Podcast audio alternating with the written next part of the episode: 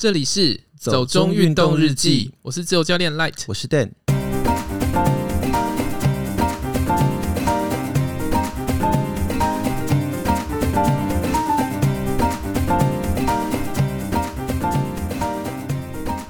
台湾第一人吕宗汉无氧攀登全球第十高峰，举重亚锦赛郭幸淳破两项世界纪录摘三金，东奥门票到手。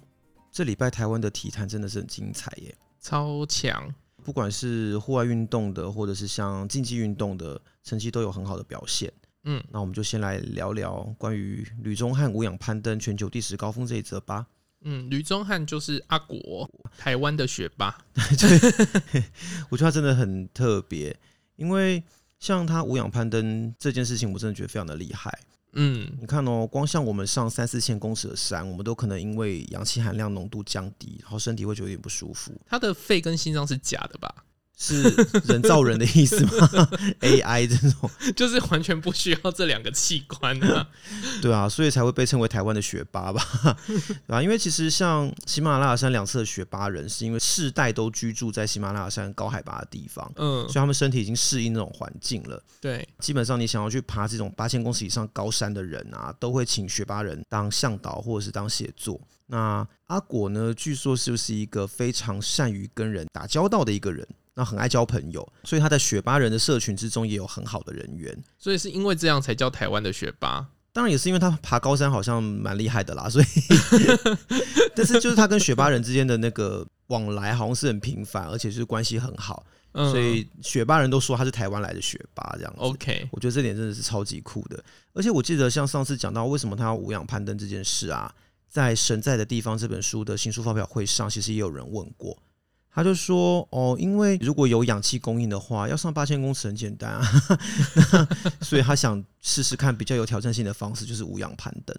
嗯，而且好像这一团里面只有他一个人，就是非雪巴，然后完成无氧攀登的。哦，对啊，这一次就只有他一个是这样。对啊，反正我觉得真的超厉害的。嗯，严重怀疑他不是地球人，对，可能是别的物种这样子。”然后像第二则的话是关于郭幸存嘛，嗯，对，其实郭幸存也是真的很厉害。不过台湾的女子举重是一向表现都很好啦，嗯，然后郭幸存的动作特别的漂亮，是吗？对，就是不管是台湾啊，还是外国啊，甚至有外国的那种举重评论员啊，对，他们就会研究郭幸存的动作，哦然后郭幸存的动作几乎是九点九九次都会是一模一样的。哇，那真的他对肌肉的控制要超级精准哎。对，就是他的那个举重动作是超级漂亮的，而且你就是仔细慢动作去看啊，他的一直线可能是里面全场最美的那个。所以要严格怀疑他其实是人造的或 AI 之类的，就是机器，对，不会出错这样。不过台湾的女子举重训练是有什么特别之处吗？我们可以成绩一直都这么好？我是上过陈伟林教练的课，嗯，他也举重金牌，对，曾经的举重金牌。目前他的上课方式是把每个动作拆解的非常的细，嗯，对，让你了解这个动作跟这个动作之间的发力关系。不过，其实这就是现在比较讲究科学化训练的一种方式嘛，对不对？对，可是它又是让你听得懂更细的指令。嗯，那其实他蛮会教的喽。不过印象深刻的是那时候看到你跟陈伟林的合照啊，才发现，哎，陈伟林好小一只哦，真的超级小只的。我就看到教练之后啊，我第一个想法是，女生真的没有资格再说什么自己会练成金刚芭比。你看举重金牌都不是金刚芭比了。中金牌看起来还是非常的纤细啊，对啊，只是比较奇妙的是，到底力量都从哪里来啊？我觉得很奇特。至于那个我怕练太壮，真的就不用再讲了，因为不要说女生啦，男生都练不了太壮，嗯，所以不用再有这种无谓的担心了，先练就对了。对啊，就是练多练多健康，这倒是真的。因为其实我记得之前看那个好像是关于三条鱼的一个访谈吧，嗯，他也有讲说，像他在伤后复健的时候会有膝盖痛的问题。可是、哦、通常就是肌力不足、啊，对，就是肌力不够的时候，它就会有膝盖痛。可是当你把肌力练回来之后，膝盖就不痛了，这是很正常。一来就是你肌力要足，二来就是你柔软度，嗯、呃，应该是说肌肉的弹性要好，不是说柔软度啦，是肌肉的弹性。对，那这个东西是可以借由柔软度去加强。所以其实训练还是通往健康的唯一的路线啦。如果你觉得身体哪里痛哪里痛，通常第一个想法是你不要先想说是不是这边有问题，嗯，而是你要先去找出源头，嗯，像很多时候其实练很重的人，嗯，他可能会有下背痛的问题，对，那可能就是身体上身太紧或下身太紧，然后没有去放松，对，像久坐也是一样啊，可能久坐大家都会下背痛嘛，嗯，那这个也可能是你下半身的肌肉已经过度紧绷了。或者是过度都不在自己本来的位置上面。不过，其实我觉得你说要训练到一个很大重量之后造成肌肉痛或肌肉紧绷，这个毕竟还是比较少见的状况。呃，应该是说不是说训练很重，所以导致肌肉紧绷，而是你一直训练。对，之后对，但我的意思是说，以现代人大部分的状况，不是因为过度训练或训练很重，而是说你没有在训练，是大家每天都坐着不动或躺着不动。对，但是我是说，就是有两种方向啦，可能就是痛的时候，先不要想说可能是关节出了问题，嗯，可能是你肌肉本身就有问题。对，所以我觉得很多时候这些问题啊，可能是文明病。那它其实你只要透过呃正确的正确的训练方式，增强你的肌力，它就会改善的。嗯，就让自己先恢复到一个正常的状态，再试试看。嗯，当然啦、啊，这些都是先去求助专业的人士。对啊，我觉得这是很重要的。嗯，好啦，那回到今天的主题吧。嗯、今天我们要讲的是一条超佛系纵走。对。呃，五加五波比的一条路线。哎、欸，你好，坚持要讲那个台语哦，因为我写在我的 program 上面，所以我就很习惯想要把它念出来。可是你一开始念不出来，因为一开始国台语转换有问题嘛。好啦，总之就是牛埔山走到南势角山的一个 U 型纵走。嗯，这样讲好像听起来有点陌生哦。对，那就是圆通禅寺走到杭楼 day 南山福德宫。这样讲好像有点不太有挑战性的感觉。它其实也没有什么挑战性啊。对啦，其实应该是这么说，会想要讲南势角山呢，主要是因为它也是一座小百岳。嗯，那我们前两周其实都讲过百岳的行程嘛，想说这周我们来讲一点更轻松的、更容易在我们日常生活里面去做的。那、就是、应该就是可以散步的行程。对，平就是你可以利用。可能只要周间或周末一个有空的时间，走个几小时就可以完成的事情。嗯、然后就又在城市里，可是又是绿意盎然。对对对，我觉得这点真的是很不错。其实走起来蛮舒服的啦。嗯，那其实南势角山本身啊，我相信可能很多人都去过，就是为了去拜土地公，为了求财。毕竟你也知道，每年过年的时候，报纸都一定会介绍，就什么全台湾求财十大庙宇之类的。北台湾铁定有这一座，对，而且我是看了资料才知道说，为什么大家都要晚上去拜唐楼 day？为什么呢？因为晚上可以看夜景啊。哦，是哦，所以不是晚上拜比较灵验这样，刚好一起，反正都很灵验，反正就是一个都市传说这样子。因为以前是有人跟我讲说什么唐楼 day 要晚上去拜，对，然后后来想说，为什么土地公庙要特别晚上去？所以原来只是因为大家看夜景顺便拜一拜而已。哎、欸，对，好。可是其实本来就这样啊，神明哪有什么时间拜不准啊？是啦，不过因为它是二十四小时开放，这点比较特别啦。嗯，可能就是因为大家想要去看夜景，然后嗯，就图个大家方便。嗯，那其实你想可以看夜景的地方，基本上就表示它的展望是很不错的。所以其实像在这条路线上，它有很多点啊，它都有很好的展望，就是你可以看到整个台北盆地。像我们那天去的时候，其实就可以直接看到观音山八里到林口这一段，然后也可以看到淡水河右岸的整个大屯山系，就是环台北天际线嘛。对对对，它其实是环台北天际线的其中一段，但我们没有把这一整段走完，它应该是属于第十段的一部分。嗯，整段走完其实也蛮累的啦。哎，对哦，因为它等于就是在新北市这样绕着整个大台北盆地走一圈。你知道让我想到那个，哎，就是脚踏车有一个如来神掌哦，好像就是骑一个像手掌型的路线，对不对？对。可是那是在哪里？我其实不知道，哎，就整个新北台北这样子哦，骑啊。因为我有看我朋友好像有骑，就沿着外面那个山系这样骑。嗯。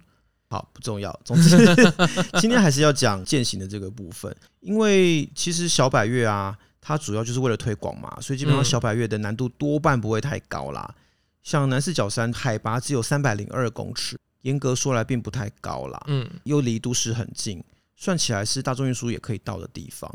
其实最高的好像是五尖山吧，我们这一次走的路线上也才三百二啊。嗯，但是如果你要去走天上山列的话，那边会更高，因为我有看一下关于环台北天际线第十段的一些山势分布。南势角山、五尖山这边算是比较低的，我们那天不是有看到一个文笔山的牌子嘛？其实文笔山有更高，呃、然后再过去天上山列其他的山还有。可是那个就要切出去外面。对对对对对，就是它不是不同方向啦。应该是说，我们就从南势角的其中一侧，先往圆通禅寺的方向走，从国旗岭这个地方上去之后，走到圆通禅寺，然后沿着牛埔山这样走，绕过五间山，再到南势角山，它是一个 U 型的路线。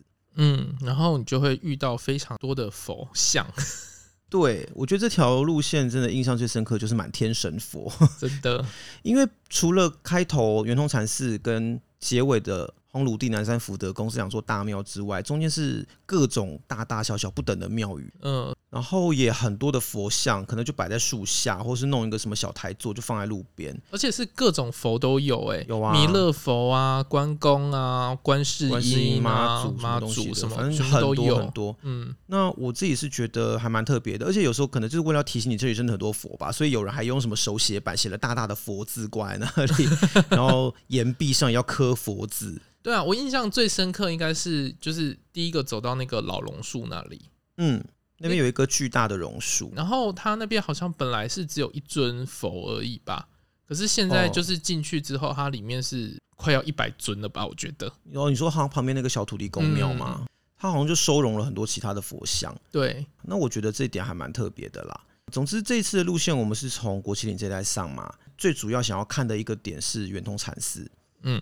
因为圆通禅寺真的蛮特别，它也是一间有历史的寺庙，它大概是一九二六二七年的时候成立的，也是北台湾早期很少数专收女性僧众的一间寺庙。这样这样没有性别平权的问题吗？可是他们就是男众跟女众本来就会分开啊，哦，而且佛教又戒色，所以我觉得这没有什么不合理的地方啦。只是说专收女性僧众的庙是比较少，而且这个庙的创建的师傅，她本身就是一个女师傅嘛。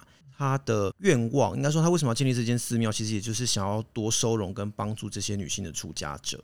他的一个师傅，我不知道该不该说是师傅啦，反正他有去呃修业过的一位住持，他也曾经当过台北艋舺龙山寺的住持。所以在日治时代的台湾佛教界算是很有影响力的一个人。知道他这个愿望之后，就是帮助他找了很多当时北部的一些士绅啊、商人啊什么的来帮他做募款啊、寻找地址这样子。最后就在中和这个地方开山，然后建立了圆通寺。其实圆通寺很日式诶、嗯，因为它就很有那种和洋混合的风格。嗯，你如果远远看这座庙的话，你会觉得它的整个建筑风格有一点日式的感觉，就不是日式神社，是日式日式佛堂。对，它是朝洞宗的支派啦，然后它有那种日本佛寺的感觉。嗯、可是你仔细看的话，它很多装饰细节都是西洋式。它里面那个大殿啊，巴洛克，呃。那不是我们今天要谈的事情，就 有机会再说。就是呃，你如果去看他大雄宝殿里面供奉佛像的这些地方，它的壁龛或者是它的柱子，都是用希腊风格或是历史主义风格的一些装饰要素，有柱头啦，然后天花板的线脚啦，它其实全部都是西洋的风格。哎，我连外面那个佛祖采莲花那一个，我都觉得很像希腊神话。哦，你说前殿的那一那尊像吗？对，因为它其实是佛教神话，就是关于佛祖出生的时候，什么一手指天一手指地啊，然后步步生莲花这样子。可是它的那个整个雕像的风格就很像。其实我第一眼看到的时候，我也觉得有点西式啦。嗯，因为你在台湾的一般佛寺里面是不会看到这样的东西的。总之，我觉得整个寺庙它虽然融合了很多不同的元素，可是调和感是还不错，是美的。嗯，就不会是那种乱七八糟随便拼凑的感觉，这样子，我觉得整个做的是蛮好的啦。对，毕竟他当时在盖的时候，应该也是得到了很多士绅的赞助，对啊，斗内这样。比如说，他寺前面有一尊狮子像跟一尊大象的雕像，其实就象征文殊菩萨跟普贤菩萨嘛。嗯，那这两尊雕像其实就是过去星光集团的董事长就吴火石捐赠的。所以这间庙过去它真的应该是还蛮知名的，可是那个庙其实不是在纵走的路线上，它其实是要绕出去，对对对，要从步道上下切一小段，然后再从一线天那边回到步道上。对，一线天其实也蛮特别的一个景观哦，因为圆通禅寺这个地方选址啊，它原本是选在一个叫做石壁湖吧。就是中和八景之一，请问中和有哪八景？不知道。我是看到石壁湖的介绍，我才知道好，原来以前有中和八景这样子。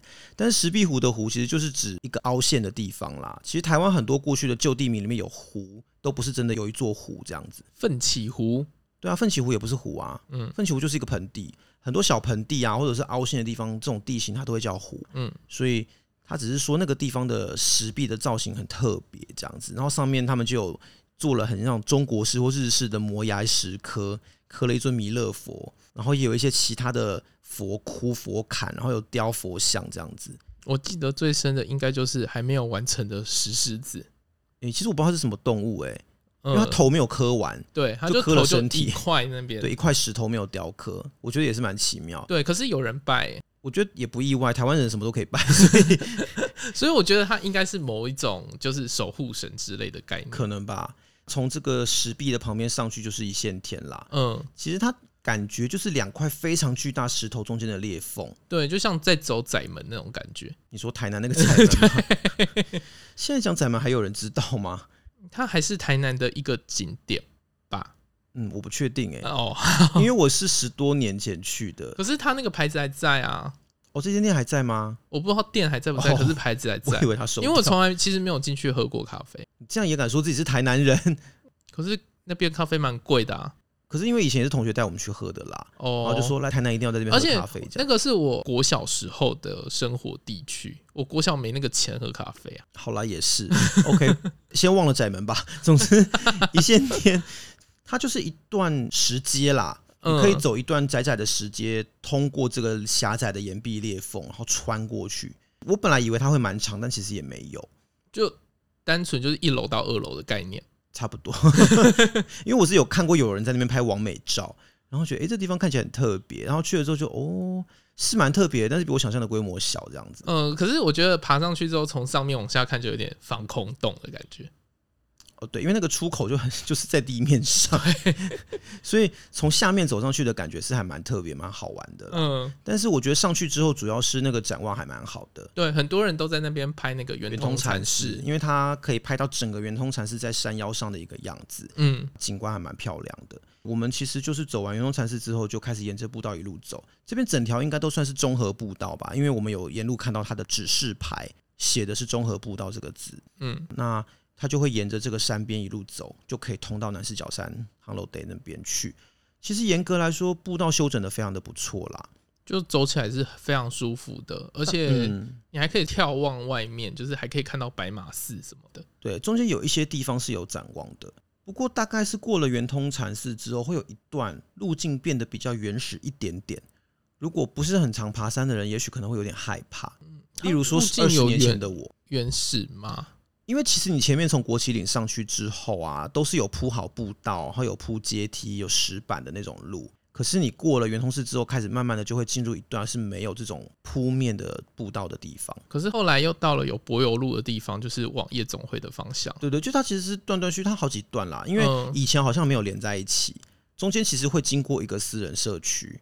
嗯，对，所以以前你会看到告示牌写说这个中间路是不通。对，但其实现在应该大家都可以走过去了。中间是有一段，他好像是写说那个是私人的，但是他有开放给登山客，然后请大家安静通过还是什么之类的。就是如果有经过这个地区的话，那就是不要打扰到当地住户的安宁啦。虽然说为什么有人住在这个地方，我也是觉得很奇妙。而且我们经过的时候还有查到那里有个私厨，哎，我觉得很神奇。我觉得你最害怕的是那个整副整副推拿，那个真的很怪，就开在山里面，然后就到底到底谁会去那里做整副推拿？搞不好人家是山中神医啊。好了，这个我就不予置评。搞不好人家还要三顾茅庐才请得出来。没关系，我不会去的。是太远吗？对啊，我没事跑去那边登山，然后 我要整副推拿之前，我要先登山是什么意思？没有，那边有马路可以开上去啊。好了，算了，没关系了，不想追究了。对，我觉得市区就已经有很好的按摩了，我就不用再去那边按。对啊，总之我觉得这个路线上你会经过很多不同的东西，我觉得还蛮特别的。而且我觉得这个时间还蛮值得去那边走，是因为现在是桐花季。嗯，这个路线上其实还蛮多地方都有种桐花，所以不管是在远处的山头，或是你在步道上，你都会看到桐花盛开的样子，我觉得还蛮漂亮的。只是说，可能因为今年整个花期都比较早。所以现在桐花都已经在落花了。那这边就是小的浪漫台山线，不要什么东西说浪漫台山线，这跟台三一点关系都没有。对啊，哪三条线？你现在是要在这里考试一下黄昭顺吗？我没有，我只是觉得这一这一句很好用而已。好，反正我觉得他可能没有说到很密集啦，但是其实你一路上陆陆续续的都会看到桐花，而且我觉得比较特别的是，其实我们经过快要到航罗 day 那边的时候，还看到有告示牌哦，就说之前有爱护自然的人士在这条步道上种了很多的桐花，但是呢，被不知名的人给拔走了。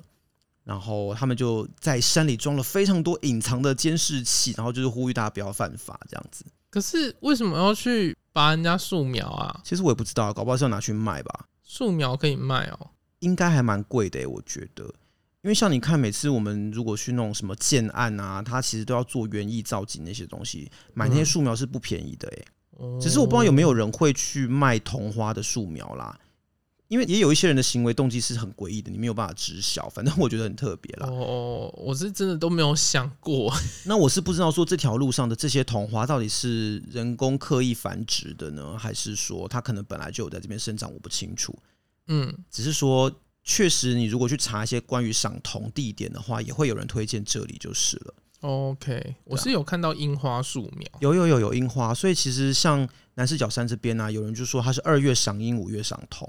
那其实就不用大老远的跑去真的什么外双溪看樱花，然后其实不用哎、欸，我觉得现在樱花真的种的蛮多不是外双溪，内双溪之类的。嗯，因为像我们上次我们讲小观音山那集时候不是有提到嘛，就三只也超级多樱花的。对，所以我觉得台湾后来樱花的培育还蛮多的啦。嗯，当然你如果要看那种很厉害、开的很满的，你可能还是要去一些特定的地方。哦，我最近是看到就是淡水有一家咖啡厅，嗯。可以去看那个紫藤花哦，那个很有名啊，紫藤园吧？对，然后它只有十天，因为紫藤花期不长，嗯，可是它今年是最后一年啊。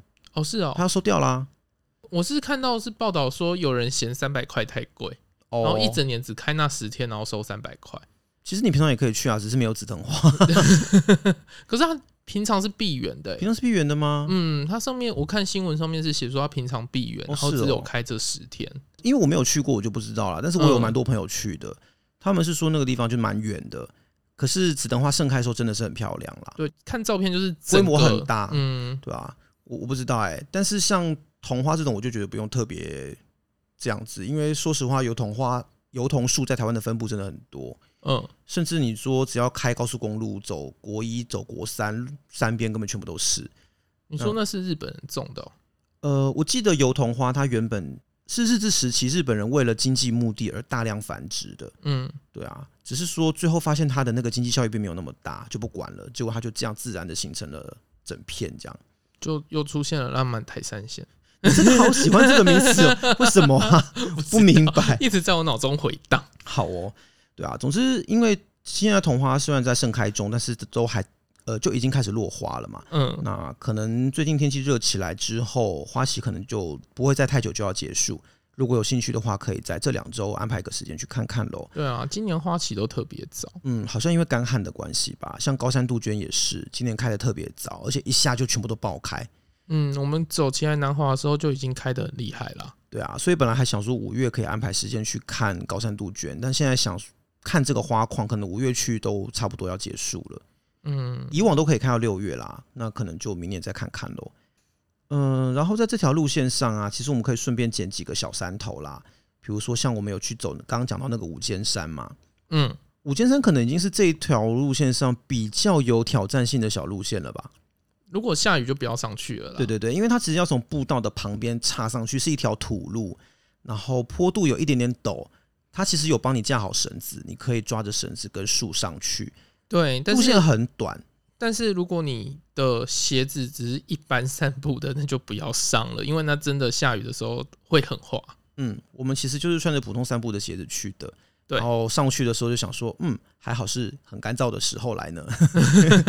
它是有牌子提醒你啦，就是说天雨路滑的时候不要走，是真的会没办法上去。啊、应该就会很像我们上去小观音山那样，就是一路连滚带爬这样子。哎、欸，那边连滚带爬其实蛮恐怖的，因为地上全部都是他们有铺好路，所以地上都是水管。嗯、哦，很怕就是摔倒的话会被水管弄伤这样子。对，就是一根一根，而且是细水管，不是那种粗大的水管。嗯、总之。去走山里面的路线的时候，还是要评估一下状况跟注意安全就是了。嗯，那就如果真的有时间的话，其实是可以安排天上三列这种走的啦。可是你有看到牛埔山的山头吗？我是没看到，地图上有看到，可是我没有注意到哪边有路可以通通往它的那个山顶。对，也没有看到三角点。嗯，所以不太知道那边到底能不能上去。如果要上去，一定可以上了，只是不知道有没有人走而已。嗯，对。总之，这条路线走到五间山，其实就已经过一半了嘛。嗯，所以我们就大概过了五间山之后的目标，就是要走到南四角山的三角点。对。南四角三角点就很简单呐、啊，它就在路的正中间，对，就是步道正中间有一颗三角点这样子，也是非常奇妙。然后去的时候就有很多就是叔伯阿姨拿着那个三角点的牌子在拍照。哦，对啊，因为你知道现在小百月有非常非常多的任务可以去完成。嗯、其实主要就是像健行笔记有任务嘛，嗯、然后欧都娜也有他们的小百月护照。我们遇到的这些叔伯阿姨们，就是拿着欧都娜的小百月护照在拍照。我觉得这些阿姨们啊，他们是认真的要把小百月收集完、欸。他们很认真啊，因为他们一看到我们走过去要拍照的时候，就说：“你们要来收集小百岳吗？”我说：“哦，对。”然后说：“那你们的那个书呢？你们那本护照呢？”呃，没有带。他说：“那你们来干嘛？来资本借你们，然后你们应该怎么拍怎么拍，然后就开始立刻做摄影指导这样子。”他就说什么欧杜娜的书里面有特别教要对对对，就说哦，他那个很严格，你一定要拍到这个，一定要拍到那个，然后不然的话他不给你认证你就不算哦，这样子。然后。我们本来是两个人一起拍，他就说不行啊，要一个人拍一张。我们两个不断的被阿姨斥责，对啊。然后还有我拍完之后换换 light 拍的时候，我就在旁边，然后还被阿姨驱赶，说你在那边干嘛？你过来，你不要挡到人家。然后我们两个就被阿姨赶来赶去，赶来赶去，还蛮有趣的。其实收集这种东西也是蛮有趣的啦。嗯，我觉得收集是一件很很有意思的事情。有时候它给你一种目标感。嗯，你给了一个有限的额度，然后你要去收集的时候，它就很像要解一种成就吧。不管是说践行笔记也好，或是欧杜娜的也好，其实我觉得有兴趣的人士都可以去试看看，因为这个真的不难。可是小百月，我觉得最困扰就是有两座在离岛。那就去啊，有什么关系？只是如果你真的认真要收集的话，你就要抽出时间去离岛。其实我觉得那个还好啦，因为其实像践行笔记的小百月任务，它反正就是延续性的嘛。嗯，其实我不知道践行笔记的任务完成之后可以得到什么，就是了。呃，其实我也没有特别注意，我只知道那个台北大众走是可以拿到证书跟毛巾。嗯，因为我看是说践行笔记上的那个玩法是，你必须要下载它的那个任务，对不对？对，好像是要按照他给你的路线走，嗯，走了之后，你的手机只要开着记录，你过三角点，它会自动帮你收集一颗宝石。可是我看那个南势角山的路线，我真的就有点厌世。为什么？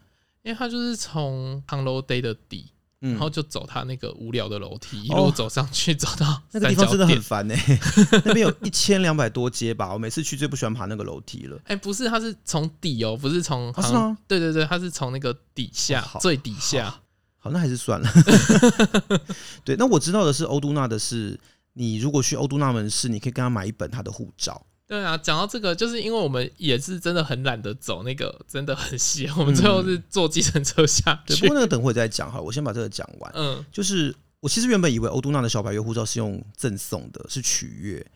结果去了之后才发现，原来他是用卖的，一本六十元这样子。然后里面还真的有告诉你说，这个东西一定要拍到，那个东西一定要拍到，里面有蛮详细的解说这样子。好啦，它其实一本也蛮厚的，而且又是全彩列印，卖你六十块也是不贵啦。所以我觉得并没有，我并没有觉得它很贵或怎么样。那只是说它里面有详细介绍它这个是怎么怎么设计这样的任务跟游戏啦。反正我知道是说，你只要收集到五十座，你就可以换第一次奖品。然后你只要完摆一次，就会有第二次奖品；完摆两次，会有第三次的奖品。我比较好奇的是，它的折价券要怎么使用？应该他们自己公司的提货券吧？可是是要满到一定额度才能使用？哦，这我就不知道嘞。你可能要去问欧都纳的门市，因为满五十座是会有两百元提货券嘛？对啊。然后接下来反正完摆一次、完摆两次都会有啦。嗯，我个人是没有特别，因为我平常没有在买欧都纳的东西，我比较不清楚。那只是刚好。买了他们这个小百岳护照之后翻一翻，觉得还蛮有意思的，觉得是可以考虑收集一下。因为它期间其实拉蛮长的啦，嗯，你只要三年内能够收集满五十座或一百座都算这样子。对啊，因为我在思考是，其实欧都纳鱼雷浮标还不错。哦，有，我那天去其实有看一下。可是你现在没有在做救生，你应该也不需要买那个吧？可是如果你要去参加一些什么泳渡啊什么之类的，他们有时候还是会让你带鱼雷浮标啊。哦，然后欧多纳的鱼雷浮标，我记得是中间它有挖洞，然后你可以放就是矿泉水啊，对或者是运动饮料之类的。嗯，总之其实像我们的路线的话，就是会先到南势角山的三角点，嗯，然后拍完照之后再继续往下走一点点，就会到土地公庙了，就可以进行一个求财的动作。大家来那边不都求财吗？对啦，那边求财好像真的很灵验。对啊，所以我觉得这条路线整体来说就是算轻松有趣啦。嗯，然后有一个好处是，因为沿路你会经过很多的寺庙，其中有一些庙的规模还不是太小，所以洗手间蛮多的，不用担心找不到地方上厕所。所以你是要推荐给捧公伯赖郎吗？我没有这么说，我是你讲的，对啊。然后而且有些庙里面有饮水机，所以你如果怕水不够的话，你也可以在那边做补水。我觉得整体来说蛮方便的。而且它有大众运输可以到嘛，虽然不能说很近啦。我看有人就是搭捷运到南势角站，然后从南势角站走去登山口，这样子是有点路，但是不是走不到的距离。嗯，但是我真的觉得，如果从航楼 day 那边上去，真的蛮厌世的。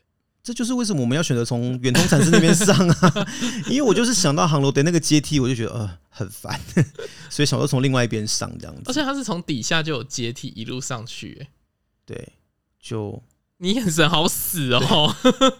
不不是，因为走很多阶梯真的让人家很厌世啊，所以如果不是很爱走阶梯的人，真的可以跟我们一样考虑从圆通禅师那边上啦。好啦，如果你想要练跑步的话，阶梯也是可以练上坡的一个方法啦。你说练越野跑吗？嗯，就是练上坡啊。嗯，不过我觉得可能要平常日去啦，因为如果你要、哦、对啦假日假日人应该会蛮多，可能。对那边香火鼎盛。对啊，然后我们很傻，我们就一直觉得航楼得有接驳公车。结果没想到他平常日是不开的哦，对啊，他只有周末才开。